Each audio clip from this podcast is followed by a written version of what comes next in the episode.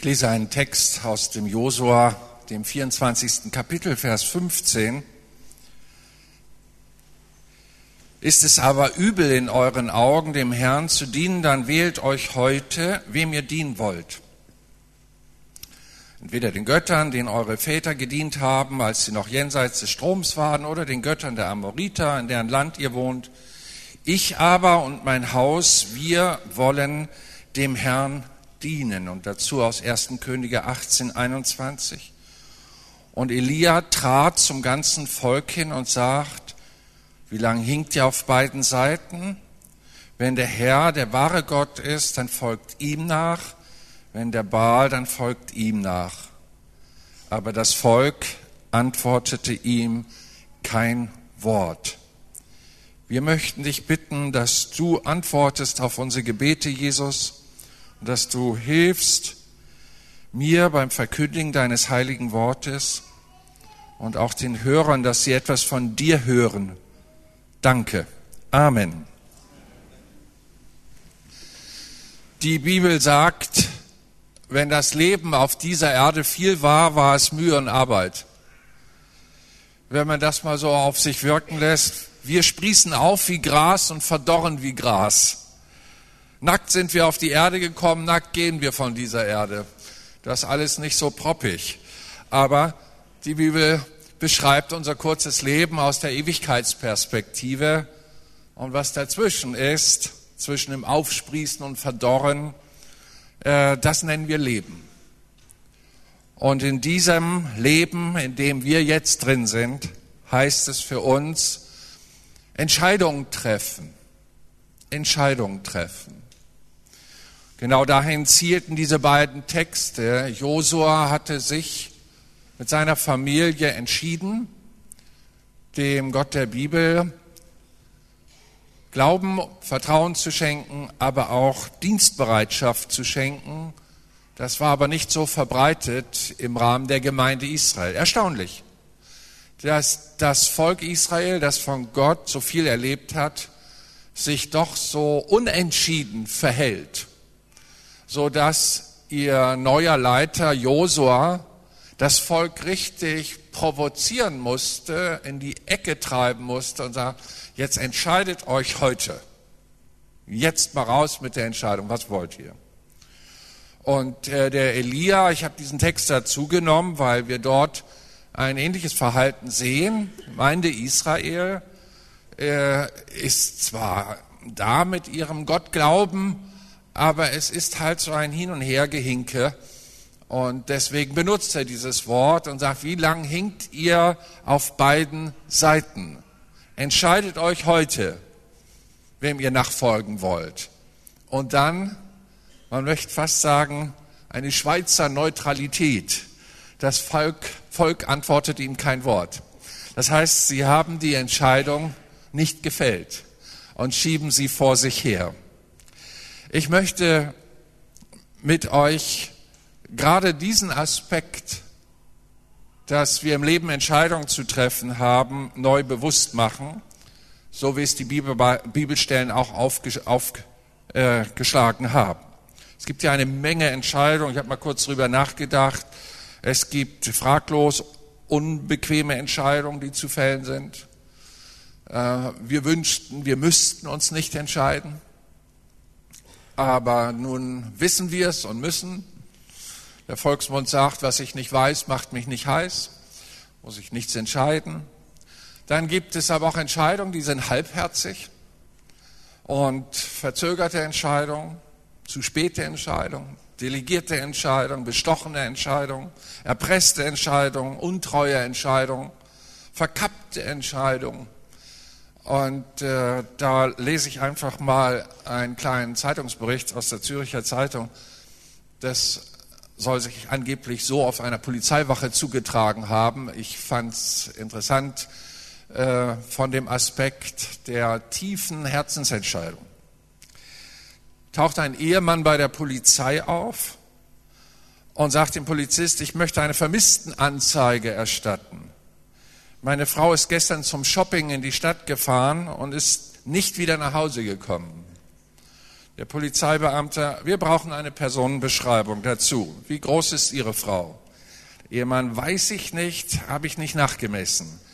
Polizist, ist sie schlank, vollschlank, korpulent? Ehemann, hm, schlank? Nee, eher vollschlank. Ja, fast schon korpulent. Ich weiß nicht recht.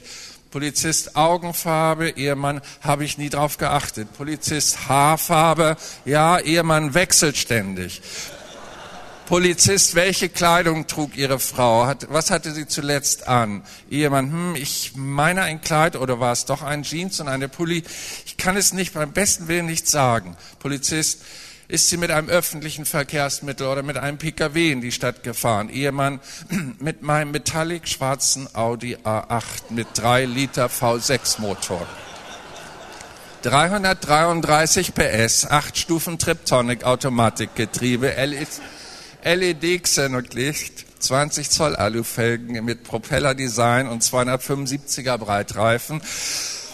Panorama Schiebedach Navi Alcantari Ledersitze und an der Fahrertür ein klitzekleinen Kratzer. Plötzlich musste der Mann ganz bitterlich weinen.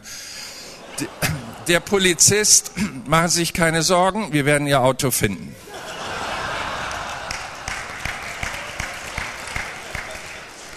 Die Frauen schütteln den Kopf und sagen, diese Männer heiraten eine Frau und wissen fast nichts von ihr. Aber das, was sie wahrhaft lieben, wofür sie sich wahrhaft entschieden haben, das kennen sie bis ins Detail. Und so steht auch Elia, so steht Josua vor der Gemeinde des Herrn und sagt, ihr habt euch für Gott entschieden, dann dient ihm. Ja, aber wir wissen noch nicht. Warum hinkt ihr auf beiden Seiten, Elia? Ja, wollen wir noch nicht entscheiden, müssen wir noch drüber nachdenken. Eine hohe Brisanz, die im menschlichen Herzen abläuft. Ich kann euch sagen, Gott hat sich schon entschieden. Und zwar für uns. Es war eine Liebesentscheidung, die nicht oberflächlich blieb, theoretischen Worten, sondern die Substanz folgen ließ bis zum Einsatz des Lebens seines Sohnes. Es war eine Entscheidung, die enorm viel Gutes freisetzte, auch wenn es eine schmerzhafte Entscheidung war.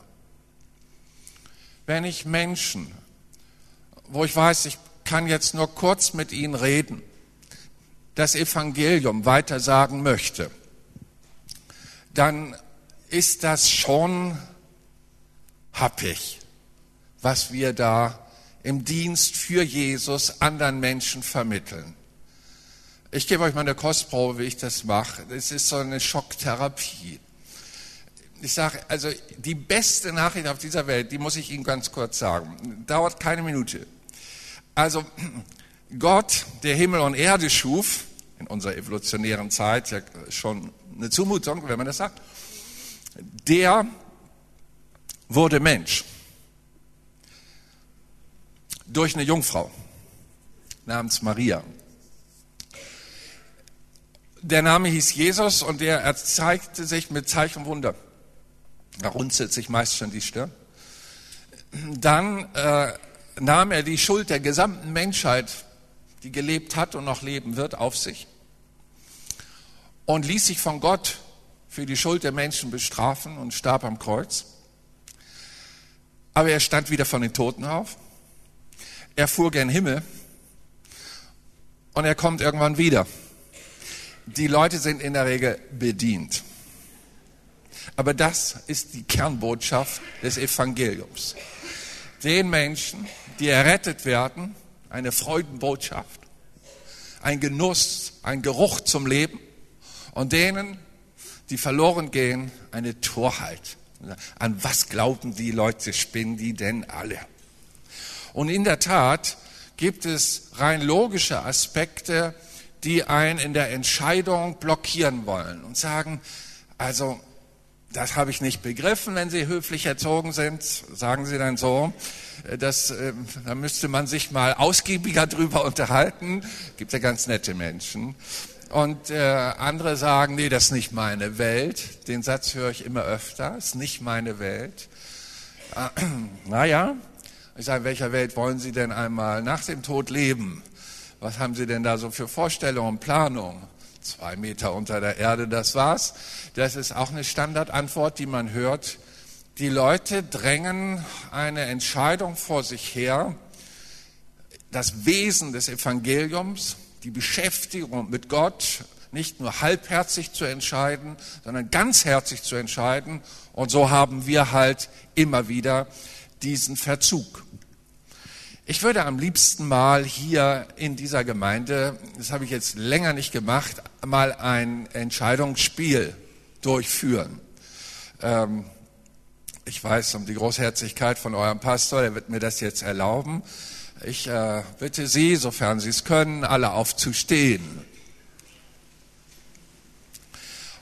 Und ihr seid so gut und stellt euch mal vor, wir sind jetzt alle zusammen auf einer Reise über den Pazifik in einem Boot. Wir werden an vier verschiedenen kleinen Inseln halten und ihr, jeder Einzelne muss entscheiden, auf welche Insel er aussteigen möchte oder nicht. Auf, die, auf der Insel, die ihr auswählt, müsst ihr dann euer ganzes Lebensende verbringen. Das ist natürlich fiktiv. Man muss wissen, dass man nur einmal aussteigen kann. Eure Entscheidung ist dann nicht rückgängig zu machen. Wir kommen auf die erste Insel. Die Ansage im Boot lautet, eine wunderschöne Insel mit weichem, weißen Sandstrand, schattenspendenden Palmen, keine andere Lebewesen, essbare Früchte in Fülle. Wer möchte aussteigen, der darf sich jetzt hinsetzen. Wir kommen zur zweiten Insel. Eine wunderschöne Insel, sagt die Ansage, ein weicher Sandstrand, schattenspendende Palmen, keine essbaren Früchte, aber dafür viele Tiere, beste Getränke ohne Ende und Premiere Sport. Wer möchte aussteigen? Der darf sich hinsetzen. Wir kommen zur dritten Insel, eine wunderschöne Insel mit weichem Sandstrand, schattenspendende Palme, essbare Früchte in Fülle und viele Tiere, Getränke ohne Ende, die Frau oder der Mann ihrer Träume, aussteigen oder nicht. Dann hinsetzen. Vierte Insel.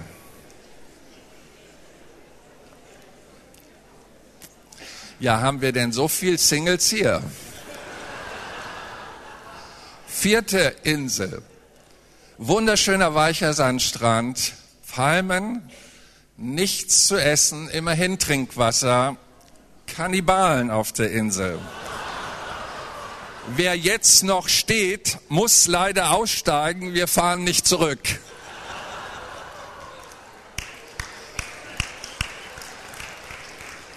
Die Moral dieser Geschichte ist,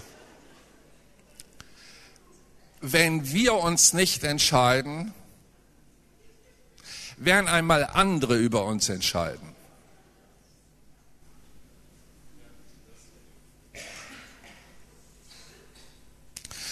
Und dann werden sie den Sohn des Menschen kommen sehen in einer Wolke mit Macht und großer Herrlichkeit.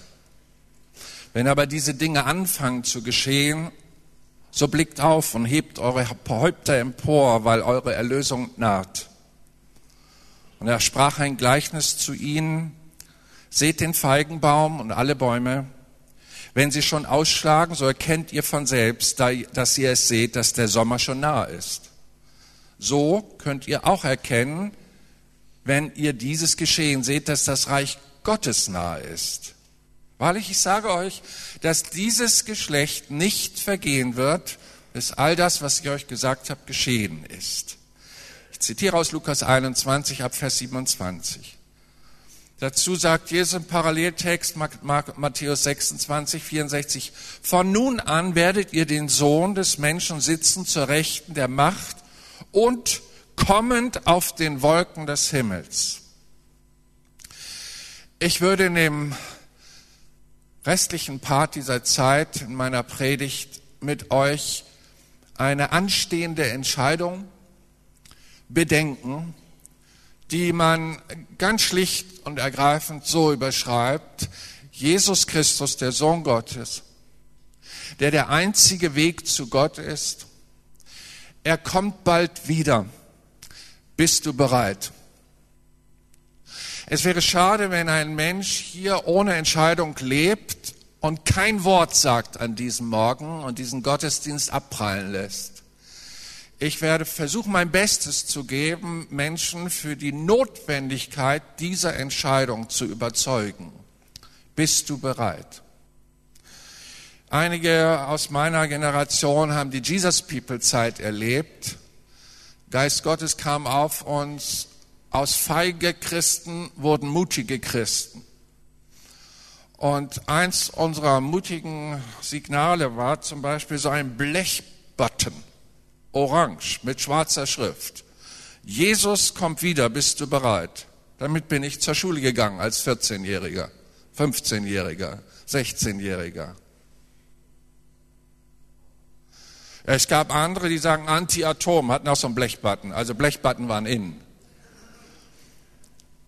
Aber äh, die Botschaft, Jesus kommt wieder, bist du bereit, ist äh, ziemlich versackt in der christlichen Gemeinde des Herrn. Und man denkt, man hat immer noch Zeit, man kann immer noch zuwarten. Und äh, so machen viele notwendige Entscheidungen äh, nicht und tun das Ganze auf die lange Bank es ist ja auch das Lieblingsmöbelstück des Teufels, hat mal jemand gesagt. Ich meine, Spurgeon war es, die lange Bank. Und doch müssen Entscheidungen gefällt werden. Jeder von uns, der Christ ist, weiß, wovon ich rede. Wenn er wüsste, dass Jesus morgen wiederkommt, welche Entscheidungen wären noch schnell zu klären? Und jetzt bitte nicht drüber weghüpfen über diese Frage, sondern mal einfach, ups, mal sich vorstellen, morgen kommt Jesus wieder, was wäre zu klären? Das ist, das ist keine Spielerei in dieser Sache, sondern Jesus lehrt uns in der Heiligen Schrift, dass wir wieder und wieder von der Bibel aufgerüttelt werden, wachsam zu leben, weil die Möglichkeit der Wiederkunft Jesu tatsächlich präsent ist und im Raum steht. Der Sohn des Menschen, er wird kommen in Herrlichkeit seines Vaters mit seinen Engeln. Und er wird einem jeden vergelten nach seinem Tun. Wenn ich hingehe, sagt Jesus, euch eine Stätte zu bereiten, danach komme ich dann wieder und werde euch zu mir nehmen, damit auch ihr seid, wo ich bin, sagt er denen, die sich für ihn entschieden haben und ihm nachgefolgt sind.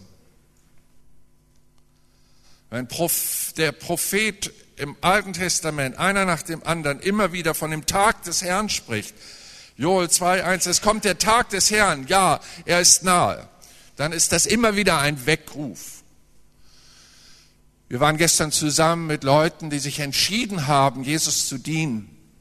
Einen Prophetenkurs gehabt über vier Einheiten, nachmittags und abends. Und ich habe mich gefreut über diese Leute, die so ein schönes Grillabendwetter einfach ausblenden und sagen, nein, ich will mich zurüsten lassen. Ich will ein wacher Christ sein. Ich will tun, was Gott möchte in dieser Zeit. Ich will mit dabei sein. Ich will das Reich Gottes ausbreiten mit der prophetischen Gabe in diesem Fall. Dann freue ich mich, dass diese Dienstbereitschaft immer wieder noch vorzufinden ist und Menschen bereit sind, sich formen zu lassen und auch senden zu lassen. Malachi sagt im dritten Kapitel, 1 bis 2, der war jetzt nicht Pastor einer Gemeinde, der hat ganz normal in der Landwirtschaft gearbeitet, aber zwischendurch prophezeit. Plötzlich kommt er zu seinem Tempel, der Herr, den ihr so lange sucht, und der Engel des Bruders, den ihr herbeiwünscht. Siehe, er kommt, spricht der Herr der Herrscher und kündigt an den Messias Jesus Christus. Gewissermaßen kommt Jesus ja mehrfach. Er ist einmal gekommen in Bethlehem, als Gott Mensch wurde. Und er wird wiederkommen ein zweites Mal, um die, die an ihn glauben, zu entrücken von dieser Erde, auch die, die gläubig sind und noch leben. Die Gräber werden sich auftun, die im Glauben an Jesus, den Messias, verstorben sind, werden aus den Gräbern genommen. Der Rest bleibt liegen in den Gräbern. Und dann kommt er ein drittes Mal wieder. Und dann kommt das sogenannte jüngste Gericht. und das tausendjährige Reich beginnt. Gottes Ordnung werden aufgebaut. Es wird Frieden sein, tausend Jahre. Es wird eine wunderschöne Zeit, kein Militär. Ähm, alles, was mit Grausamkeit und Gewalt zu tun hat. Wir werden keine Gefängnisse haben. Äh, und naja, also es wird ein schönes Friedensreich sein. Und dieser Jesus sagt, ich möchte aber, wenn ich wiederkomme, dass ihr bereit seid. Das sagte zunächst einmal seinen Leuten, die an ihn glauben, den zwölf Jüngern. Und wer sich dann noch eingefunden hat über die dreieinhalb Jahre Dienst von Jesus. Und so spricht er immer wieder, dann wird ihr den Sohn des Menschen kommen sehen, er wird kommen in Herrlichkeit. Und dann spricht er, es wird an einem Tag sein, da der Sohn des Menschen offenbar wird, wo ihr es nicht meint. Ich sage euch, in jener Nacht werden zwei auf einem Bette sein, einer wird genommen und der andere wird zurückgelassen. Boah, was für eine brutale Entscheidung, die da in so einem Schlafzimmer stattfindet. Einer geht, anderer bleibt. Herr Jesus, ich dachte, du bist so lieb. Warum machst du uns Angst? Er drängt uns einfach rein in ein Bewusstsein, das sich wie folgt aufbaut. Gott hat uns geschaffen nach seinem Bilde. Und er hat uns geschaffen aus einem liebenden Herzen. Und zu diesem liebenden Herzen gehört, dass er uns die Würde freien Willens gegeben hat. Und wenn wir den Willen nicht benutzen für Entscheidungen, dann lahmt etwas in unserem Sein. Und jetzt kommt Jesus und schiebt an dieser Stelle mit solchen Horrorgeschichten. Ich werde wiederkommen, zwei werden in einem Bette sein, einer wird genommen, der andere bleibt. Dann sagt doch jeder der Zuhörer, ja, aber ich will mitkommen. Ich will nicht bleiben. Mein Vater war ja Atheist und äh, kam dann 32-jährig zum Glauben und hörte dann irgendwann auch von, dass Jesus wiederkommt in seiner Gemeinde.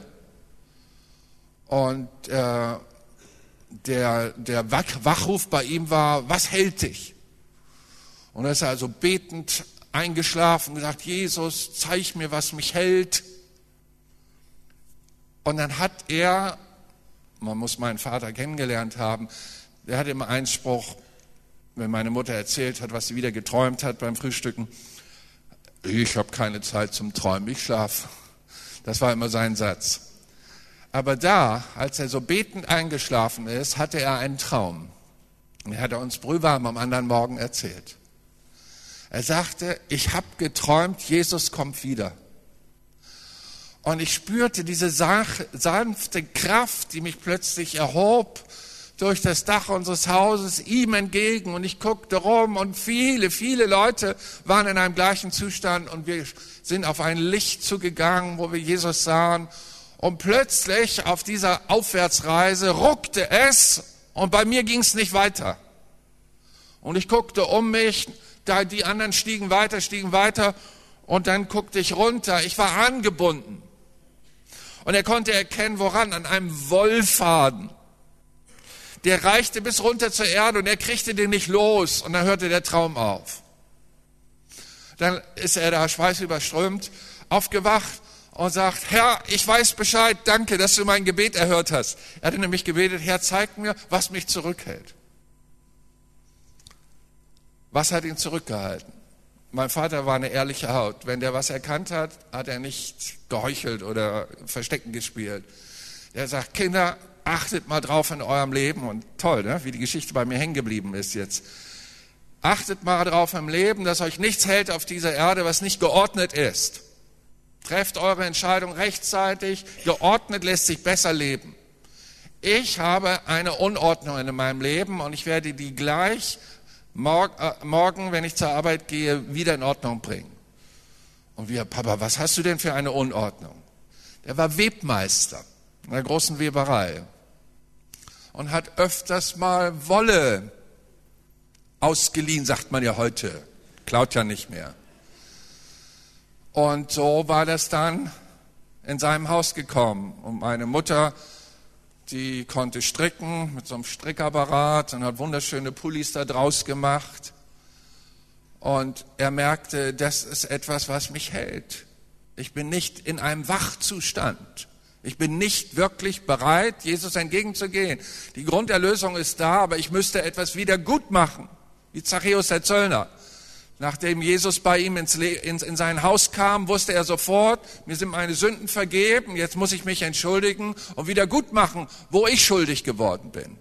So beten wir im Vater unser, vergib uns unsere Schuld, wie auch wir vergeben unseren Schuldigern. Wir können die Vergebung Jesu nicht isolieren von dieser Konsequenz, etwas weiterzugeben.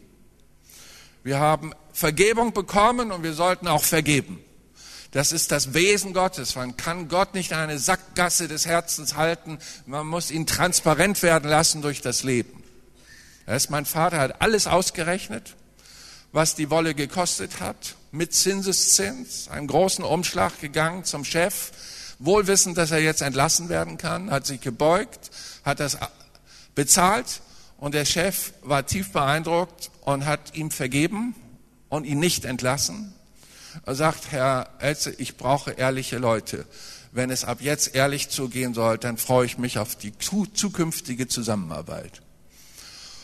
Und mein Vater kam happy zurück. Er hat auch nie wieder sowas geträumt mit Entrückung und so. Das Thema war durch bei ihm. Er hatte sein Leben geordnet, er hat Entscheidungen getroffen und hat die abgearbeitet. Ihr lieben Leute, Jesus kommt morgen wieder, hypothetisch, ich weiß es nicht, Vielleicht kommt er. Bist du bereit? Darf ich diese Entscheidungsfrage stellen? Wenn du nicht sicher bist, wirst du deine Gründe haben. Notier sie in deinem Herzen. Hoffentlich bist du nicht vergesslich, dass du es heute Nachmittag nicht mehr weißt. Dann leih dir ein Stück Papier und einen Stift vom Nachbarn. Schreib dir auf, welche Entscheidung du heute fällen musst und was geordnet werden muss. Jesus kommt wieder. Jesus kommt wieder. Er hat das gesagt. Es gibt 387 Prophezeiungen, dass Jesus kommen würde und Gott Mensch wird im Alten Testament. Und sie sind eingetroffen. Diese Prophezeiungen unterschiedlichster Art über Jesus, sein Leben, haben sogar Wort, also Sätze vorweg prophezeit, die er einmal sagen wird sogar wie er am Ende seiner Dienstzeit in Jerusalem einreitet auf einem Esel füllen, auf dem noch niemand geritten ist. Solche Details. Präzise himmlische Arbeit. Du glaubst an einen Gott, der allwissend ist, der dein Leben kennt von vorn bis hinten. Der könnte dir genau sagen, was dich hindert, wenn er wiederkommt, mit dabei zu sein. Und ich würde an deiner Stelle eine Entscheidung treffen, ein Gebet anzufangen vor Jesus. Zeige mir, was mich hindert, dabei zu sein, wenn du wiederkommst. Wir haben in, unserer, in unserem Prophetenseminar gestern verschiedene Aspekte der Inside-Prophetie ganz kurz gestriffen und waren immer wieder berührt, wie präzise diese alten Prophezeiungen in unserer Zeit schon greifen. Was aber die Zeiten und Zeitpunkte betrifft, 1. Thessalonicher 5, 1, so habt ihr nicht nötig, dass euch geschrieben wird, denn ihr selbst wisst genau, dass der Tag des Herrn kommt wie ein Dieb in der Nacht.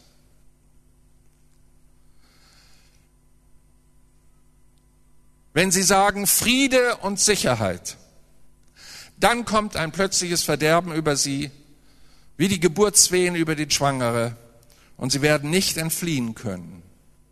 Und der Mensch der Gesetzlosigkeit wird offenbar werden.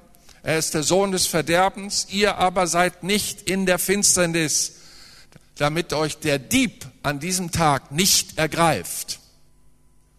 Wow, was für eine Dramatik in diesen prophetischen Texten wenn mich Leute fragen, ja, Ingolf, du bist international unterwegs, was geht zurzeit, was ist angesagt in der Gemeinde, welches Thema, dann habe ich seit ungefähr drei Jahren, vier Jahren diese Antwort, Jesus kommt bald.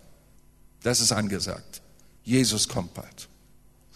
können auch jede Menge tun, dies und das und jenes, aber was, was nützt es, wenn Christen auf zwei Seiten hinken, Dinge getan haben, die sie halten auf dieser Erde, wenn Jesus wiederkommt und trotzdem busy sind für das Reich Gottes und meinen, durch solche Werke irgendetwas zu kompensieren.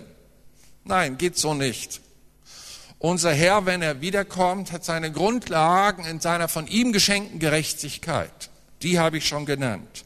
Dass wir von ihm Vergebung erbitten dürfen und dass Vergebung, bitteschön, von uns auch weiter verschenkt wird. Ich will nicht auf all die Zeichen eingehen, die die Bibel uns sagt, wenn er wiederkommt. Fakt ist, keiner kennt Zeit und Stunde. Himmel und Erde werden vergehen. Meine Worte werden nicht vergehen, sagt Jesus. Von dem Tag und jener Stunde, wenn ich wiederkomme, weiß niemand, auch nicht die Engel in den Himmel. Ich lese aus Matthäus 24, 35. Auch noch nicht mal der Sohn, sondern der Vater im Himmel allein. Also auch die Zeugen Jehovas wissen nicht, wann Jesus wiederkommt. Wir haben jetzt einen fünften Versuch gestartet. Es ist ein Top Secret, aber die Bibel sagt uns, dass die Wiederkunft Jesu plötzlich sein wird, wie ein Dieb in der Nacht. Matthäus 24, 42. Einem Blitz gleich, Vers 27, der den Mensch so überrascht, dass es keine Zeit mehr gibt für irgendeine Entscheidung. Deshalb schreibt der Herr seinen Jüngern tief ins Herz hinein, dass sie wachsam sein sollen und erzählt Gleichnisse munter daher, eins nach dem anderen. Fakt ist, dass das Evangelium, bevor er wiederkommt, sich ausbreiten muss unter allen Völkern der Erde. Und wir leben in dieser Zeit. Wir haben hunderte von Evangelium-Satelliten in diversen Sprachen, die 24 Stunden Tag und Nacht auf diesen Globus herabsenden. Gott sei Dank haben wir in Deutschland auch solche Kanäle, wo das Evangelium ausgebreitet wird. Und die Menschen, die durch das Fernsehprogramm zappen, bleiben alle irgendwann hängen. Ob sie es annehmen, ist eine Geschichte. Ob sie es ablehnen, ist eine zweite Geschichte. Jeder muss hier seine Entscheidung treffen. Ein anderes Zeichen ist, bevor Jesus wiederkommt, äh, hört die Zerstreuung des Volkes Israels nach 2000 Jahren auf. Und wir haben seit 1948 die Staatsgründung Israels. Wir haben sechseinhalb Millionen Juden, die in Israel leben. Und dieser Staat kriegt mehr und mehr. Weitere ein Million möchten einreisen. Wohnungen werden versucht zu bauen unter höchsten Anstrengungen. So sieht es aus. Wir haben einen großen moralischen Abfall angekündigt in der Prophetie des Apostel Paulus, dass dieser Abfall in die Gesetzlosigkeit hineingeht und dann werden Kinder anfangen, ihren Eltern ungehorsam sein und überhaupt wird das Recht des Herrn mit Füßen getreten. In den späteren Zeiten sagt die Bibel ausdrücklich durch den Geist, werden auch viele von dem wahrhaften Glauben abfallen, indem sie auf Betrügerisches achten und irgendwelche Dämonen auch, äh, irgendwelche Lehren von Dämonen annehmen. Und wir haben jede Menge Ersatzreligion mittlerweile, auch im aufgeklärten Westen. Und äh, ich staune, wie äh, die Menschen spielen mit autogenem Training, wo doch hoffentlich jeder weiß, dass diese Stufe von ich atme tief, es atmet mich, wir spirituell in ein anderes Lager gedrängt werden. Und die ganzen Yoga-Übungen, Verführung beginnt immer süß, sind jetzt zunächst ganz gut. Verführung hat immer etwas Süßes, Gutes am Anfang aber hinterher wird's böse. Ein Kindesentführer wird immer einem Kind erst Schokolade oder irgendwas Süßes anbieten, um hinterher sein wahres Ziel zu verfolgen. Die Drogen, die angeboten werden, haben alle einen zunächst angenehmen Rauscheffekt, aber hernach kommt der Kater. Und die Bindung. Und so haben wir in der Heiligen Schrift immer wieder diesen Weckruf und diese Erkaltung der Liebe zwischen den Menschen, ist ebenfalls ein großes Thema hier bei Jesus, Matthäus 24, 12. Und äh, dieses Thema ist ja, ist ja, also wir haben zwar politischen Frieden, bin Nachkriegskind, 54 geboren, ich weiß von keinem Krieg in unserem Land. Und ich danke Gott. Mein Opa musste zwei Weltkriege als Soldat mitmachen. Und ich noch nicht einen. Aber ich sehe einen anderen Krieg in unserem Land. Der findet in den Wohnungen und Häusern statt. Es ist ein Psychokrieg. Es wird gestritten. Es wird Gewalt angetan. Psychoterror läuft. Das, was in Liebe begonnen hat, endet in Hass. Kinder leiden darunter. Gesetzlosigkeit nimmt zu. Die Liebe geht zurück. Ich mache ja einmal im Jahr, hat Gott mir mal vor 24 Jahren gesagt, soll ich mich eine Woche Zeit nehmen für Singles. Das war damals noch recht verschrien. Heute sind die meisten Wohnungen von Singles bewohnt, über 52 Prozent. Und ich danke immer Gott, dass ich durch den prophetischen Geist up to date bin. Auch ein bisschen immer der Zeit voraus. Auch mit meinem Thema heute, Jesus kommt bald wieder. Aber der Inhalt stimmt und das sich kümmern um den, der die Liebe nicht mehr findet. Das ist unser jetziges Thema. Wer hat die Liebe versteckt? Kommen so ein, 200 Singles zusammen. Stoßalter irgendwo zwischen Hauptgruppe ist 30 bis 50 und dann auch 20-Jährige, auch darüber. Und äh, ich staune immer, was Gott macht, sonst würde ich die Woche nicht investieren. Immer am Donnerstagabend, egal worüber ich predige, kommt der Geist der Herrlichkeit und nimmt die Bindungsängste weg und innerhalb von zwei Jahren, zwei Drittel der Leute finden einen Ehepartner und die Liebe lebt noch. Sie, auch wenn sie tot ist, der Herr hat Auferstehungskräfte. Er holt das wieder raus. Die Liebe lebt und die Liebe ist was Schönes. So kommt die Heilige Schrift hier und sagt, aber in der Gesellschaft breitet sich etwas anderes aus. Auch wird sich Nation gegen Nation erheben, Königreiche gegen Königreiche. Wir haben gerade ein Jahrhundert abgeschlossen, wo es zwei Weltkriege gab. Das gab es in der Dimension noch nicht. Diese Prophezeiung ist 2000 Jahre alt. Jesus hat auf diese Entwicklung hin prophezeit, dass Könige und Könige und Nationen und Nationen sich erheben werden, um sich gegenseitig zu bekriegen. Wir haben zurzeit 45 Kriege auf diesem Planeten. Es ist eine dramatische Zeit und etwas Größeres braut sich zusammen. Wenn sie sagen Friede und Sicherheit, dann kommt ein plötzliches Verderben über sie. Und das sagt Paulus äh, den Thessalonichern 1, 5,3. Ich möchte abschließen mit einer Prophetie aus der Kirchengeschichte. Gott schickt mich um die Welt damit, um diesen Weckruf deutlich zu machen. Ich habe 2006 als Leiter der Europäischen Pfingstbewegung einmal alle Präses, wie wir sagen, Sieden gebeten, doch ihre Pastoren in ihrer Bewegung zu fragen, was sagt der Geist der Gemeinde heute? Und wir wissen das aus der Offenbarung, dass der Herr reinspricht in Gemeinden. Der Geist der Gemeinde Jesu spricht. Und dann kam eine Fülle an Prophezeiungen zurück. Es war mühsam, die dann zu übersetzen. Habe ein Ergebnis zusammengesetzt. Und ich habe eine Prophezeiung mal herausgenommen, die eigentlich im Gros das widerspiegelt, äh, was in den anderen Prophezeiungen alles identisch war. Ich lese. 1968 erhielt eine 90-jährige Frau in der norwegischen Pfingstbewegung in Valdres folgende Endzeitprophetie. Sie hatte einen guten Ruf, war eine wache Christin. Und der dänische Evangelist Minos diente in der Gemeinde und hielt diese Prophezeiung fest. Sie sah die Zeit, bevor Jesus wiederkommt und der dritte Weltkrieg ausbricht. Ich sah die Ereignisse mit meinen natürlichen Augen. Die Welt sah ich als Globus. Ich sah in Europa ein Land nach dem anderen, auch Skandinavien und dann Norwegen. Ich sah gewisse Szenen, die stattfinden werden, bevor das große Unglück stattfindet, wie es die Welt noch nie gesehen hat.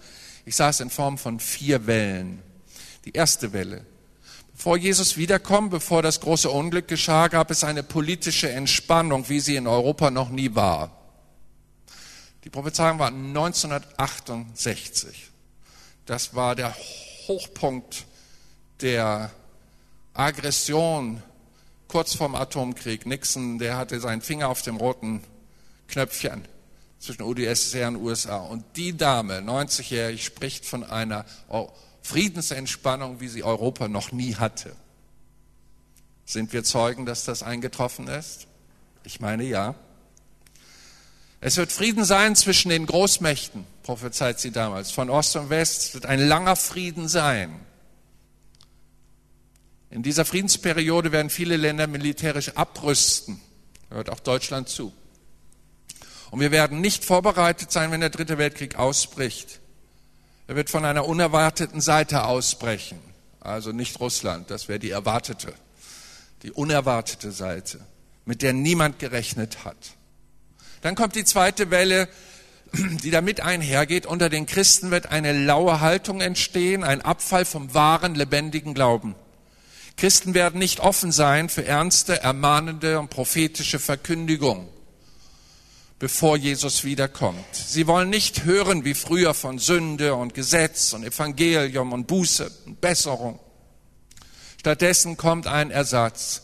Es ist das Erfolgs- oder Wohlstandsevangelium. Alles wird nur darum gehen, Erfolg zu haben und etwas darzustellen. Es wird um materielle Dinge gehen, Güter, die Jesus uns nie auf diese Weise versprochen hat. Kirche und Gottesdienst und Gebetsversammlung, selbst in Freikirchen, werden leerer werden. Andererseits werden mit Millionenaufwand Prestigebauten errichtet. Statt Verkündigung, wie man sein Kreuz auf sich nimmt und Jesus nachfolgt, wird Unterhaltung, Kunst und Kultur die Gotteshäuser erobern. Das geschieht dort, wo man Erneuerung, Heiligung und Zubereitung auf die Wiederkunft Jesu flehend erwarten sollte. Dies wird in zunehmendem Maße sich entwickeln, bevor Jesus, kurz bevor Jesus wiederkommt. Dritte Welle. Es wird einen moralischen Verfall geben, wie ihn das alte Norwegen noch nie erlebt hat. Die Leute werden in wilden Ehen zusammenleben. Große Unreinheit vor der Ehe und Untreue während der Ehe wird nach und nach natürlich sein und man wird es auf alle mögliche Weise zu entschuldigen wissen.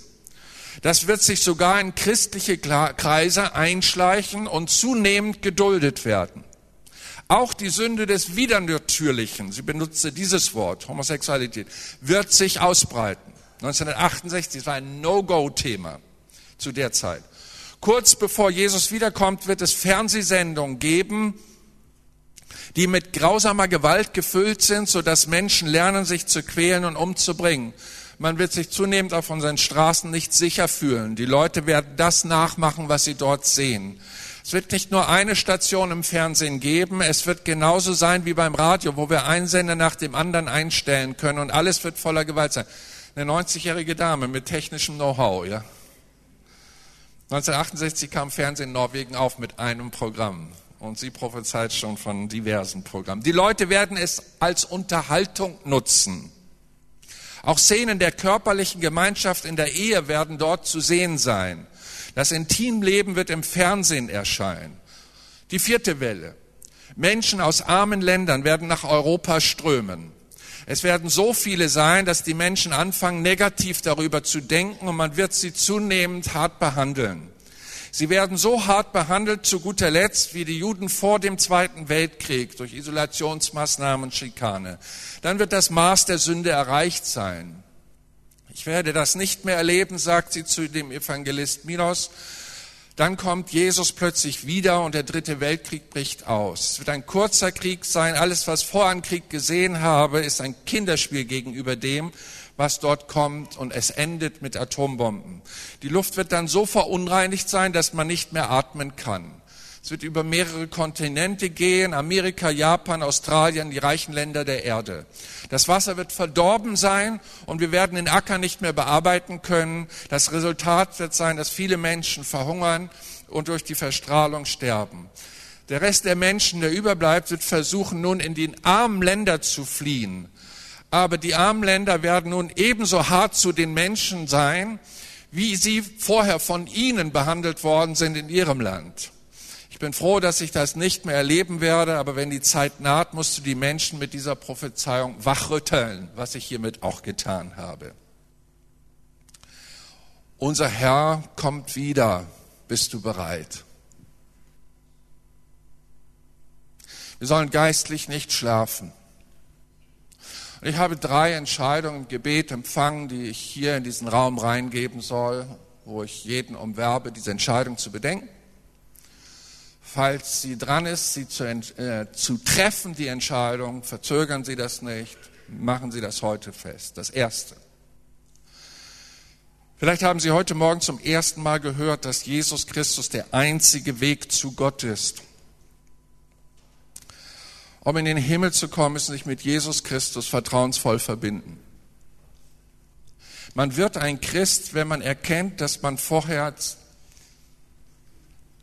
sein eigener Gott war, sich verlaufen hat, seine Sünden bekennt. Das kürzeste Gebet mit einem guten Resultat hat Jesus genannt. Herr, sei mir Sünder gnädig. Das sich demütigen vor Gott und erkennen, ich habe gegen deine Gebote verstoßen, ich brauche Erlösung, ich brauche Vergebung, ich brauche Errettung, bitte mach mich zu einem Christen. Diese Entscheidung rate ich jedem, der diese Entscheidung noch nicht gefällt hat, noch vor sich herschiebt, wer weiß wie lange schon. Ich weiß von Ehepaaren, da ist die Frau schon seit 20 Jahren gläubig und der Mann, der weiß schon das Evangelium, aber er hat sich immer noch nicht entschieden. Immer noch nicht. 20 Jahre weiß er schon. Was muss denn erst geschehen, dass dieser Mensch sich entscheidet?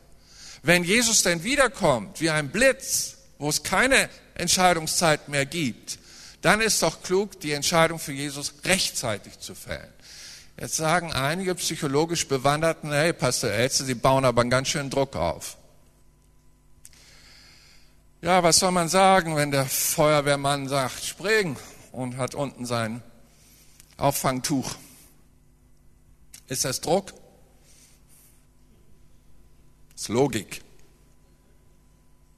Ohne die Entscheidung zu Jesus Christus, wenn Jesus wiederkommt, ist der Mensch nicht mehr in der Gnadenzeit und wird nicht bei Gott sein. Und dann brennt ein ganz anderes Feuer um ihn herum. Dann entscheiden andere über ihn. Jetzt ist noch die Zeit, frei zu entscheiden. Und deswegen werbe ich, sich mit diesem liebenden Herrn einzulassen. Bedingungslos. Und selber entscheiden. Sie sagen, wieso, ich bin doch schon christianisiert. Wie sagte Billy Graham, bloß weil dein Vater eine Autowerkstatt hat und du in der Garage geboren bist, bist du doch noch kein Auto und macht dann deutlich, bloß weil du im christlichen Umfeld aufgewachsen bist, bist du noch kein Christ. Man muss wiedergeboren werden durch die Gnade unseres Herrn. Das Zweite an Entscheidung ist, dass Leute diese Entscheidung getroffen haben, aber sie sind ein verlorener Sohn und eine verlorene Tochter. Wenn die Geschwister dieser Gemeinde, die dich kennen, mitkriegen würden, was du so machst, die würden nicht erkennen, dass du ein Christ bist. Du gehst Wege der Unmoral. Du gehst Wege, die nicht okay sind vor Gott. Du gehst Wege, die dich binden. Und der Herr ist hier, um dich zu lösen. Und er wartet dich, dass du zurückkehrst zu ihm. Er wird dich in den Arm nehmen, wird dich nicht verurteilen. Aber eins will er, dass du eine Entscheidung triffst und umkehrst. Und das dritte betrifft Mitarbeiter, die früher dem Herrn gedient haben und aus irgendeinem Grund haben sich Argumente gesichert und gesammelt, dass das nicht mehr nötig ist. Wo ist diese Entscheidung Josuas heute noch? Ich aber und mein Haus wollen dem Herrn dienen. Das ist unsere Bestimmung. Das, dies kurze Debüt unseres Lebens auf dieser Erde ist doch wirklich nicht Reichtümer zu sammeln oder uns die Sonne auf dem Pelz scheinen zu lassen auf der Terrasse und grillen ohne Ende oder was weiß ich, Spaß haben vom Fernsehen. Das Leben ist dazu da, uns vorzubereiten, mit dem auf ewig zusammen zu sein, der König aller Könige ist und der allmächtige Gott, der mit Güte und Barmherzigkeit sich um uns kümmern will. Und seine Sache zur Vision zu machen, für die man denkt, lebt, arbeitet, sich hingibt. Was willst du am Ende deines Lebens, lieber Ex-Mitarbeiter des Reiches Gottes? Auf was willst du zurückschauen? Was hat dich zum Strauchen gebracht? Was hat dich entmutigt? Komm, lass dich wieder aufrichten an diesem Morgen. Triff eine neue Entscheidung, wieder dabei zu sein.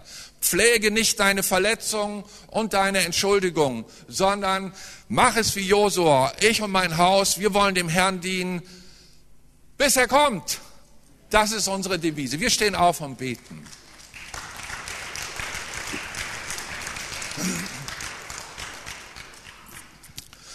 Unser allmächtiger Vater im Himmel, mit den Augen unseres Herzens schauen wir hoch zu dir,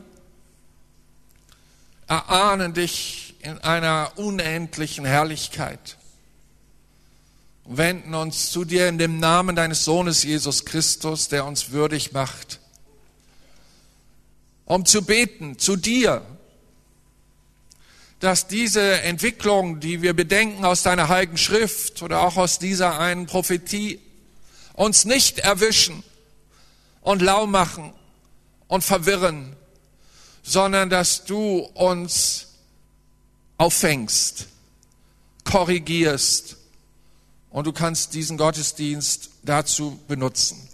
Ich bitte dich, Herr, gib den Menschen durch deinen Geist ein heiliges Wollen, Entscheidungen zu treffen, die Segen freisetzen für ihr eigenes Leben und die Menschen, die sie umgeben.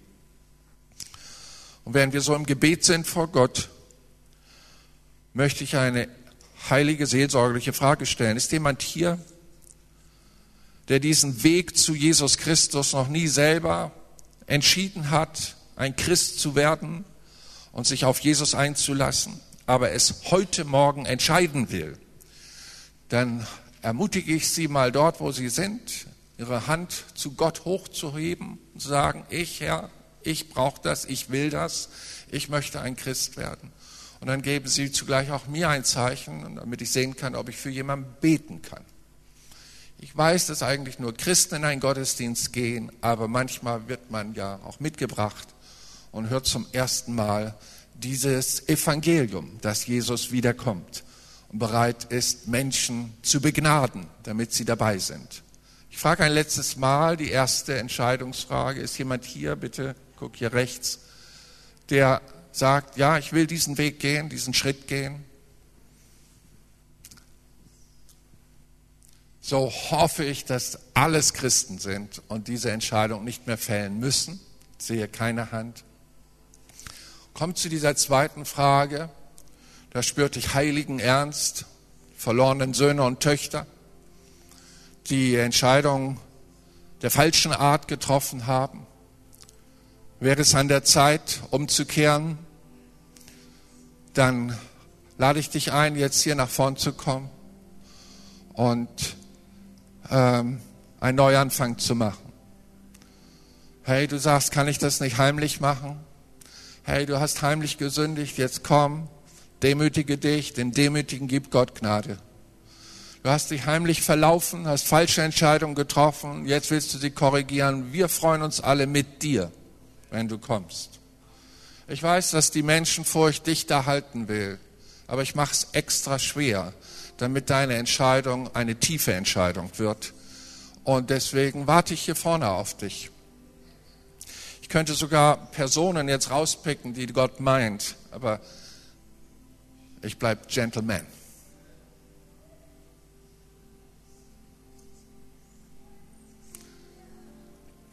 Komm.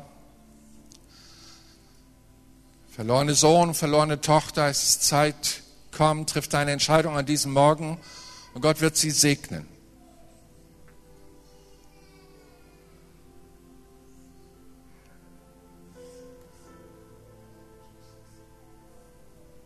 Ja, Gemeinde betet, es ist immer ein Kampf.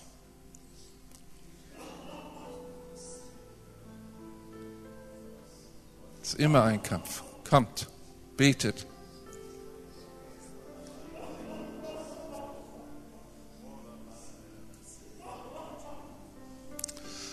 Seelsorgehelfer kommen und beten mit den Leuten.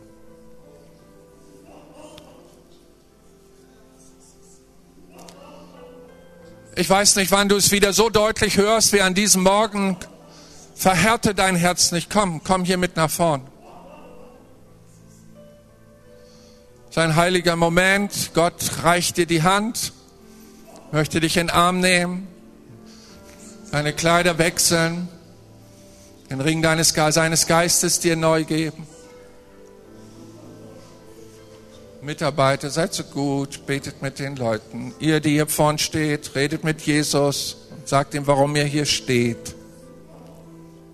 Brecht mit den falschen Entscheidungen, treff die gute Entscheidung. Jesus, ich habe mich verlaufen. Jesus, was ich lebe, war nicht gut.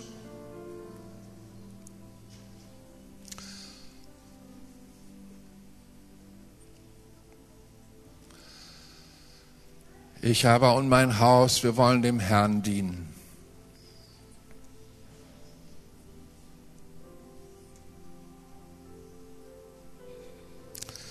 Was für eine gute Entscheidung. Und was für ein Segen, wenn diese Entscheidung langlebig ist. Ich komme zu diesem letzten Entscheidungspunkt und frage, was hat dich aufgehalten? Was hat dich aufgehalten? Bring das mit, was dich aufgehalten hat. Und sage, Herr, hier bin ich, gebrauch mich neu.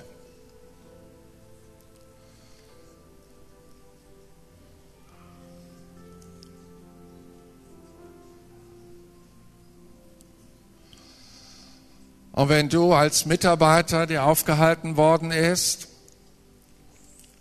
hier nach vorne kommst, wirst du auch innerlich die Menschen mitbringen müssen, die dich gehindert haben, die dich aufgehalten haben, die dich verletzt haben. Ich sammle mich hier, ich möchte hier vorne mit Leuten beten, die das betrifft, hier gerade Ihr werdet merken, das ist keine Theorie, das ist keine Rhetorik. Ihr werdet merken, wenn ihr hier steht, wie Gottes Gegenwart euch berühren wird. Er muss das Wollen in euch schaffen. Das ist euch abhanden gekommen. Ihr habt eure Gründe natürlich.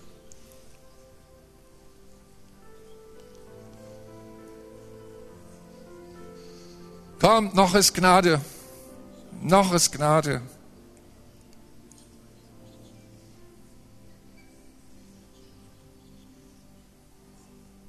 Kommt ein bisschen dichter zu mir.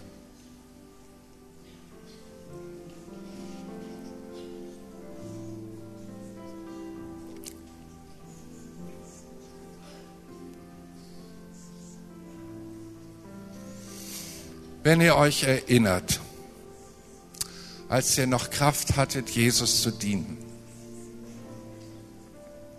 müsst ihr ehrlich sagen, das war eine gute Zeit.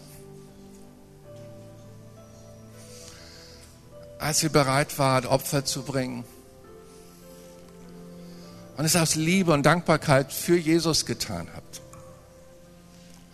Ihr spürtet den Segen. Und dann kamen Dinge. Es wurde schwierig. Die nötige Anerkennung für euren Dienst war nicht da. Menschen haben euch verletzt. Ihr habt euch bemüht und es schien, als sei es vergeblich. Es macht das alles keinen Sinn. Und hört einmal, die Bibel sagt, es gibt einen Teufel und er schickt seine feurigen Pfeile und er schickt sie in dein Herz und du fängst an, dieses zu glauben, dass es sich nicht lohnt, für den Herrn zu, da zu sein. Und du bist belogen worden. Es lohnt sich, für den Herrn da zu sein. Irdische Reiche kommen und gehen, Wirtschaft kommt und geht, Währungen kommen und gehen. Hey, es gibt nichts Bleibendes außer das Reich Gottes. Es ist die größte Rückeroberungsaktion Gottes der Menschheit, in der wir stehen. Und wenn die Vollzahl der Nationen zusammen ist, dann wird er kommen und wir mit ihm.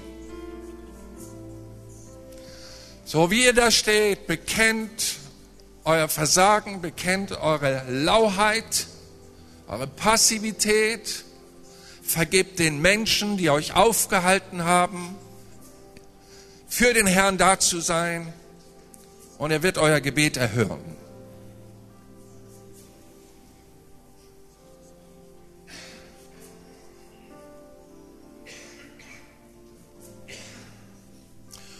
Und jetzt empfangt einen Segen von mir. Öffnet euer Herz. So wie die Bibel sagt, dass Gott sprach und er schuf Pflanzen und Tiere, so spricht er auch heute und stärkt Menschen durch sein Wort. Komme ich zu dir im Namen des Herrn Jesus Christus und ich rede dich stark. Du bist schwach und du redest jetzt, ich bin stark durch die Hand meines Herrn. Eine neue Kraft soll auf dich kommen, eine neue Willigkeit, denn Gott schafft das Wollen und schenkt ein Vollbringen. Und du sollst im Dienst nicht deine Ehre suchen, das war dein Fehler, sondern Gottes Ehre suchen. Und es soll dir eine Freude sein, Menschen zu dienen, auch den schwierigen Menschen. Und ich bete, dass der Heilige Geist auf dich kommt wie eine Wolke und dich von innen her stärkt und tröstet und dir eine Vision erneuert, dabei zu sein, was Jesus in dieser letzten Zeit an seiner Gemeinde tun will.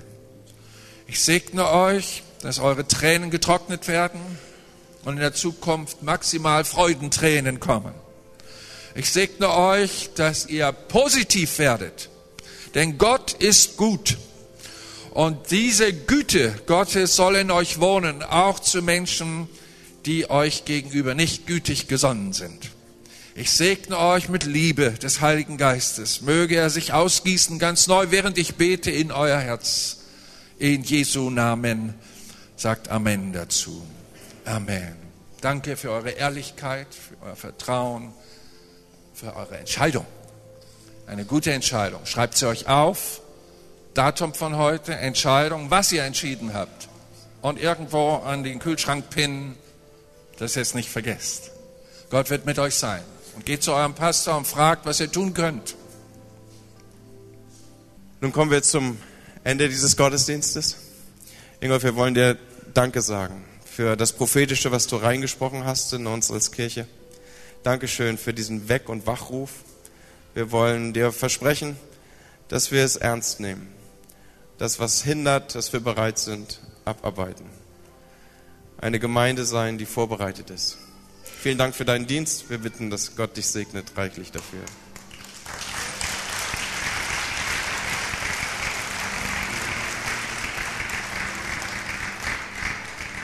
Und so möchte ich sprechen, dass der Herr euch segne und behüte dass er sein Angesicht über euch leuchten lasse. Er gebe und erhalte euch seinen Frieden.